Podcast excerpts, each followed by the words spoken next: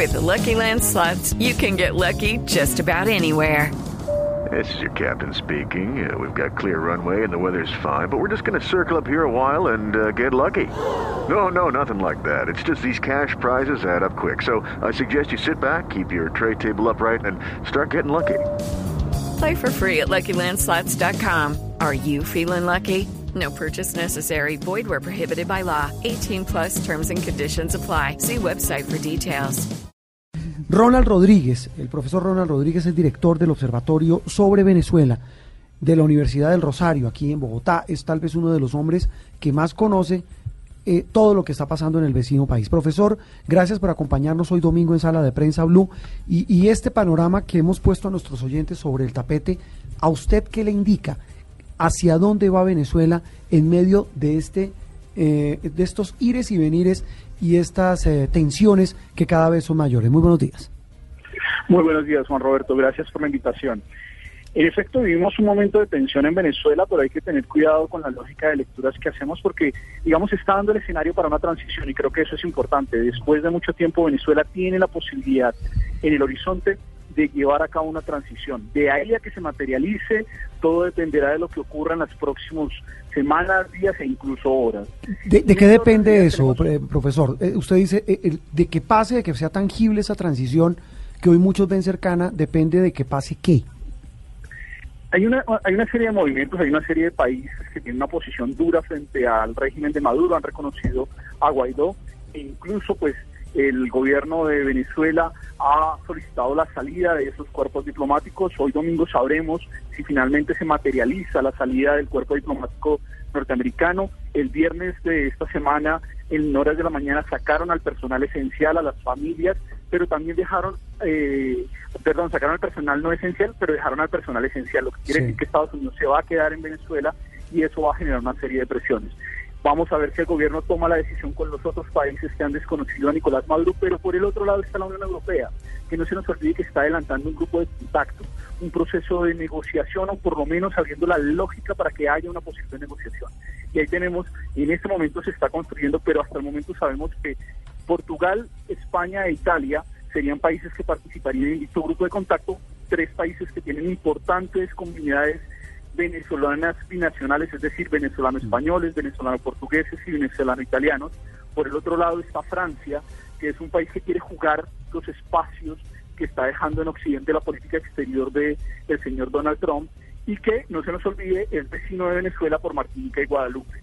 Y asimismo, por el lado latinoamericano, tenemos a México, a Ecuador, que nos sorprendió la votación de la semana pasada en la OEA, uh -huh. y a Uruguay. Todos sabemos que en este momento la situación de Ecuador y Venezuela es bastante tensa. Sabemos que México quiere apoderarse nuevamente de su protagonismo geopolítico en el Caribe y que la, el vacío que empieza a dejar Venezuela es parte de ese espacio. Y Uruguay también tiene una posición bastante particular porque si bien el señor Almagro fue canciller uruguayo y hace parte del mismo partido del señor Tabaré Vázquez, hay una diferencia sustancial entre los dos. En ese orden de ideas, estos países están abriendo la posibilidad para que si el chavismo accede, se pueda hacer una negociación que permita la transición, eh, digámoslo así, de la forma más armónica posible, pero también por el otro lado un grupo de países, entre los cuales eh, tenemos que decir Colombia está jugando un protagonismo, se utiliza la estrategia del garrote de presionar y generar situaciones que muy seguramente a lo largo de esta semana vamos a ver cuando llegue ayuda humanitaria a Venezuela y si los militares que también tienen familiares que necesitan esa ayuda humanitaria, sobre todo medicamentos, están dispuestos a no dejarla entrar. Bueno. Ahí digamos que se empiezan a resolver algunos de los problemas puntuales mientras se da el escenario para una elección en Venezuela. Yo creo que ese puede ser un punto clave, profesor, porque precisamente mi pregunta iba hacia ese, hacia ese lugar. Una lectura la que tenemos desde afuera, y cuando digo desde afuera es desde la comunidad internacional, porque es que la comunidad internacional como comunidad, como, como concierto internacional, finalmente lo que uno ve es que no tiene dientes para tomar decisiones que permitan esa transición o que apoyen esa transición eh, de una manera tan, tan, tan fuerte que se empiece a dar con estos respaldos que se hacen desde, desde, desde estos escenarios que son de los organismos multilaterales. Pero, pero cuando en la OEA no se, no se logra, por ejemplo, ese acompañamiento a Guaidó, cuando la comunidad internacional no tiene esos dientes para decir definitivamente esa transición se da, cuáles son las, las posibilidades al interior de Venezuela como Estado, como, como lo que pueda pasar adentro cuando decimos que es que Maduro tiene el acompañamiento de las fuerzas militares, que es lo más importante, es determinante para lo que pueda pasar. Yo creo que el cambio de votación en la OEA, pasar de los 19 a los 16 votos, hace parte de esa estrategia de darle la posibilidad al gobierno que tenga un punto de salida. Y el comportamiento de México, Ecuador y Uruguay no es un comportamiento eh, aleatorio, es un comportamiento que empieza a alinearse con la Unión Europea en mayúscula. Sabemos que los países de la Unión Europea al interior, la misma Francia y la misma Alemania, que son los dos países que podrían llegar a tener más peso dentro de este organismo, han generado una presión para que se reconozca a Guaidó. Pero sin lugar a dudas, tienen toda la razón. La, lógica internacional no tumba dictadores, no tumba, no cambia las situaciones internas de los países. Se requiere un proceso interno y digamos que eso es lo que empieza a representar Guaidó, que Guaidó no es una persona, Guaidó es un grupo.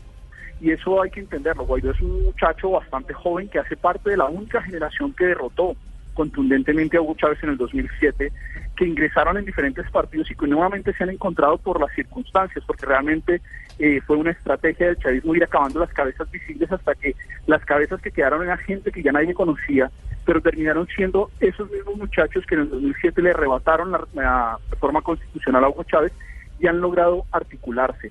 En este momento la oposición tiene esa posibilidad y fuera, digamos que el elemento más importante de esta, de este, de esta renovación opositora es que ha devuelto algo que los venezolanos habían perdido en el 2016 y 2018 desde el 2016 hasta el 2018, que era la esperanza. Y esa esperanza pues no se puede quedar ahí.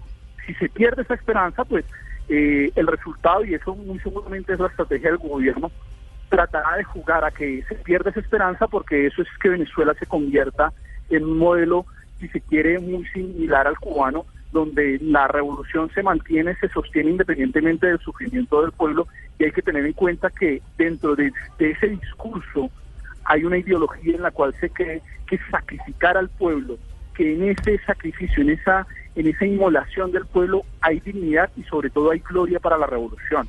Y en ese orden de ideas, pues los verdaderos afectados vamos a ser nosotros, porque independientemente de el proceso de transición o incluso de la radicalización y triunfo del chavismo, el fenómeno migratorio está en Colombia, está creciendo. Estas dos últimas semanas hemos tenido un crecimiento importante, están pasando familias Profesor, pero usted menciona un punto importante y es la situación en la que va a quedar inmersa Colombia aquí y precisamente el presidente Iván Duque fue uno de los primeros en respaldar a Juan Guaidó. ¿Cómo va a terminar Colombia en esta situación o cuál va a ser el panorama y a qué se expone? ¿Terminaremos de pronto en un conflicto bélico inmersos nosotros en una guerra entre Venezuela y Colombia? Yo lo, he repetido en diferentes escenarios los espacios de guerra entre Colombia y Venezuela son muy poco probables y me voy al, evento histórico. En la crisis de la corbeta Caldas los militares venezolanos querían la guerra y Colombia no tenía en ese momento las circunstancias para defenderse de una guerra venezolana. ¿Qué fue lo que sucedió? Una mujer que trabajaba en la casa del canciller venezolano fue se convirtió en, el en la línea de comunicación que evitó esa guerra. Ahora que quedan en Venezuela aproximadamente 3,4 millones de colombianos y que en Colombia tenemos más de un millón de venezolanos, ese, ese hermanamiento, esa relación hace que sea muy poco probable una guerra entre los pueblos.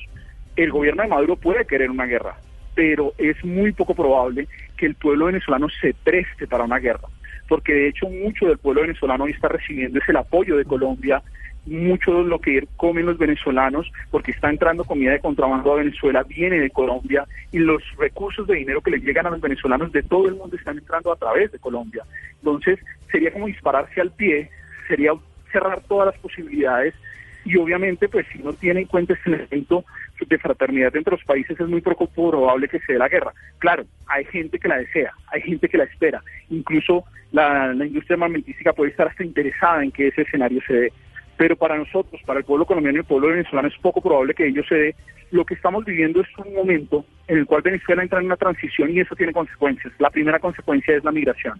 Nosotros tendremos que manejar esa migración hay instituciones de la Iglesia Católica que le están haciendo bien, lamentablemente a veces entropecen su acción. Por ejemplo, en, en, Cúcuta esta semana le cerraron el dispensario a un sacerdote que viene dándole medicamentos a los venezolanos, pero también a los colombianos por unos tecnicismos que ni siquiera las instituciones hospitalarias del departamento pueden tener. Y obviamente pues eso hace parte de una tensión que empieza a crecer en Colombia y de la cual vamos a tener que aprender. Ronald. Vamos a tener que educarnos para la migración. Y volviendo al escenario internacional, eh, pues escuchábamos esta semana que pasó a John Bolton, el asesor de seguridad de la Casa Blanca, eh, decir que informaron a la Reserva Federal de los Estados Unidos que el presidente legítimo de Venezuela, Juan Guaidó, por lo cual todos los activos financieros venezolanos en los Estados Unidos ahora pertenecen al presidente interino Guaidó y que Maduro ya no tendría poder sobre estos activos. estamos hablando seguramente de Citgo. ¿Qué tanto es ese cerco económico?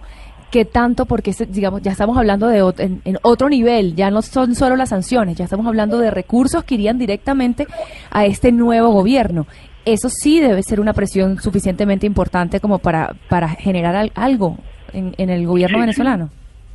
Sin lugar a duda, el reconocimiento de Estados Unidos implica una serie de, eventos en los cuales PDVSA, pues, desde la PDVSA venezolana deberán estarse preguntando si van a seguir mandando petróleo a Estados Unidos, porque es que la factura ya no se la van a pagar a ellos, sino que se la van a pagar al gobierno de Guaidó. Y por el otro lado, pues en efecto, Citco puede cambiar toda su lógica directiva porque Guaidó la puede nombrar.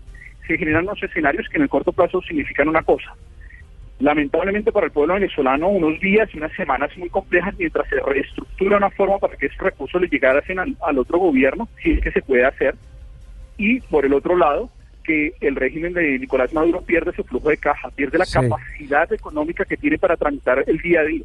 Profesor, lo interrumpo ahí un segundo porque esa es la pregunta que le hace a uno todo el mundo en medio de todo este tema, porque el tema de Venezuela se volvió conversación en toda Colombia. Si Estados Unidos le cierra la compra de petróleo a Maduro, ¿es el fin de Maduro? El problema con Maduro es que Maduro cree en eso de que hay que inmolarse, mm. que la revolución se enaltece con el sufrimiento. Claro, él no sufre directamente, pero sí pone a sufrir al pueblo. Y en ese orden de ideas, es lo que va a utilizar eso como parte de un discurso ideológico de sí, pero, pero, al margen del discurso, profesor, sí, lo interrumpo, profesor, al margen del discurso, en la práctica, con un país absolutamente derrumbado, totalmente destruido económicamente, si Estados Unidos, que es el principal comprador de petróleo venezolano, le deja de comprar ese petróleo a Maduro, ¿Maduro se cae? Le genera una situación donde su gobernabilidad es difícil, pero recordemos que otros dictadores en peores circunstancias han logrado mantenerse. Y en el caso de Maduro, pues es factible que se sostenga y además porque en este momento tiene una alianza particular que de la cual casi no se habla, pero que tiene intereses en Venezuela, no porque quiera ayudar a Nicolás Maduro, sino porque ve en Venezuela y en la decadencia de Venezuela una oportunidad para hacer negocios y es Erdogan y, Turquía. y eh, Rusia y China, que son que, a los que les deben miles de millones y Venezuela está empeñado con los rusos y los chinos. Por eso, y ahí es, por, eso es importante Erdogan, porque como Rusia y China ya se feriaron parte de Venezuela, Erdogan no se quiere perder la fiesta y quedarse con un pedazo de eso.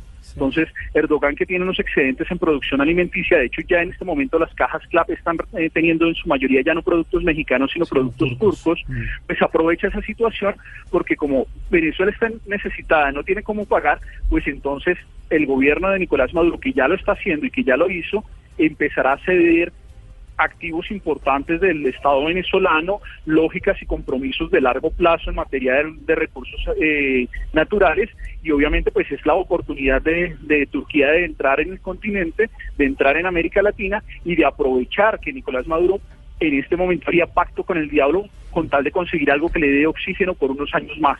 Por un tiempo más. Eh, pues profesor, muy valioso a su... su eh, su receta, por llamarlo de alguna manera, que nos eh, plantea a nosotros y sobre todo a nuestros oyentes de lo que está pasando en Venezuela y que cambia minuto a minuto. Profesor Ronald Rodríguez, gracias por acompañarnos. Gracias a ustedes por la invitación. El eh, profesor Rodríguez es el director del Observatorio sobre Venezuela del Rosario.